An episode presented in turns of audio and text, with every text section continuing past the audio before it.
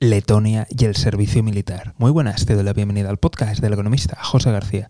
Como siempre, seguimiento y like. Hoy hablamos de Letonia, ese pequeño país báltico, el cual acaba de instaurar de nuevo el servicio militar obligatorio. En este caso, afecta a los varones de entre 18 y 27 años. El nuevo servicio militar quiere empezar a partir de 2023. Y como te puedes imaginar, la invasión de Ucrania ha impulsado este cambio con el que quieren relanzar su ejército nacional. ¿Y tú, qué opinas? ¿Crees que surtirá efecto? ¿Hay servicio militar obligatorio en tu país? Ya sabes que tienes a tu disposición los comentarios. Desde aquí estaremos muy atentos y si no te quieres perder nada, seguimiento y like. Nos vemos aquí en el podcast del economista José García. Un saludo y toda la suerte del mundo.